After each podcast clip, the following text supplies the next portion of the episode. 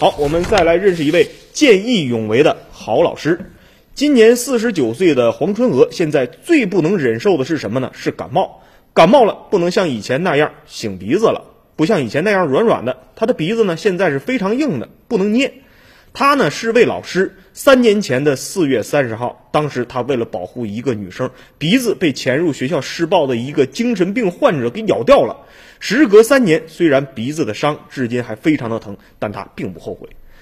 这件事儿啊，要追溯到二零一六年的四月三十号的早上六点左右，黄老师呢听到一阵哭喊声，发现一个二十岁左右、光着身子的男子在追自己学校的女孩。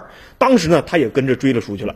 这个男子把小孩追到了一个屋子里面，小女孩这个怕极了，当时也是哭了。黄老师就上去就拽这个男子，拽也拽不动，被拽的生气了。这名男子转过身来就对黄老师是一顿暴打。黄老师在这个时候让孩子赶紧跑，眼看着小女孩跑掉了，男子发狂一样是连咬了黄老师好几口，其中啊咬在了眼睛上和鼻子上，把黄春娥的鼻子给咬断了，仅剩一点皮肉相连。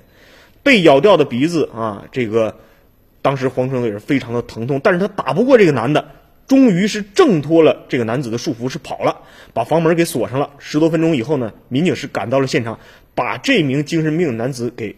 带走了，但是满脸是血的这个黄老师呢，赶紧是被送到了医院进行抢救。到了医院才发现，他的右眼被咬伤了，鼻子被咬断了，一共是右眼缝了十五针。多次手术之后，只是做了一个假鼻子，给他烙成了残疾。到现在，她和她的丈夫对当时做出的这个义举还是不后悔。在这儿，我们也为这位老师点个赞。